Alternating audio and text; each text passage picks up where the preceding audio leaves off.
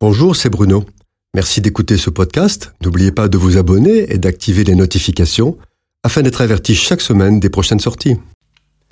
Le président de la République française, sixième puissance mondiale, se fait prendre en photo avec l'auteur d'un livre, un best-seller diffusé à plusieurs millions d'exemplaires et dont la presse ne tarit pas d'éloges. Quelle est donc la grande révélation que ce livre apporte au genre humain?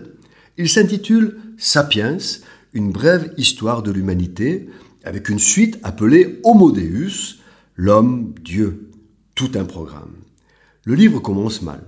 Alors que pendant de longs chapitres, l'auteur prétend démontrer que Dieu n'existe pas, la première phrase est une démonstration d'un manque de bon sens et témoigne d'un aveuglement étonnant de la part de quelqu'un prétendument éclairé. Voilà ce qui est écrit. Il y a environ 13,5 milliards d'années, la matière, l'énergie, le temps et l'espace apparaissaient. Point. Et il passe à la suite. Incroyable. La matière et l'énergie apparaissent. Mais d'où? Comment? Il n'y avait rien avant et d'un coup il y a quelque chose? Comment est-ce possible? D'un claquement de doigts? Mais alors, qui a claqué des doigts? Même un enfant ne peut accepter cela. Et tout le livre repose là-dessus. C'est un manque de bon sens total, une tromperie fatale, un aveuglement paranormal. S'il y a dans ce livre quelques pensées intéressantes concernant l'avenir de l'humanité, elles semblent en fait être puisées dans la Bible, et particulièrement dans le livre de l'Apocalypse. Mais c'est aussi ce qui le rend dangereux, nous rappelant une technique bien connue de Satan qui consiste à dissimuler des pensées perverses derrière un fond de vérité.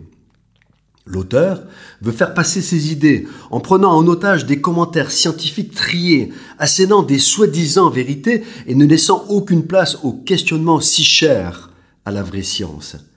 C'est une démonstration de l'état de déliquescence intellectuelle de certaines théories modernes qui mélangent philosophie et science, jetant le discrédit sur le véritable esprit scientifique. Ceux qui les énoncent sont agnostiques, panthéistes, bouddhistes, matérialistes, libertariens et transhumanistes.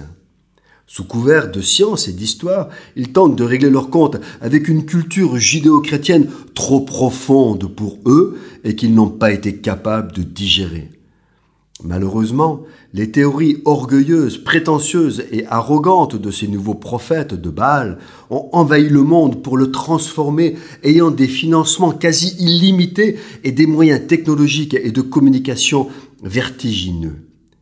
L'humanité est prisonnière de ce courant de pensée pseudo-scientifique qui est le prototype même d'une intelligence simiesque et d'une périconnaissance assujettie à des puissances obscurantistes. C'est une entreprise mondiale qui alimente la confusion et la séduction, éloignant les hommes de la vérité pour détourner les croyants de la foi au Dieu transcendant du Sinaï. Que personne ne s'illusionne. Quand sera venue l'heure, Dieu jugera les hommes avec justice et équité, rendant à chacun selon ce qu'il aura fait de sa vie. Pour ne pas être emporté par ce bourbier qui englue le monde, les enfants de Dieu doivent plus que jamais vivre au plus près de la parole de Dieu et obéir au commandement de Jésus. C'est tout simplement une question de vie ou de mort. Cette chronique a été produite par Bruno Oldani et Jacques Cudeville.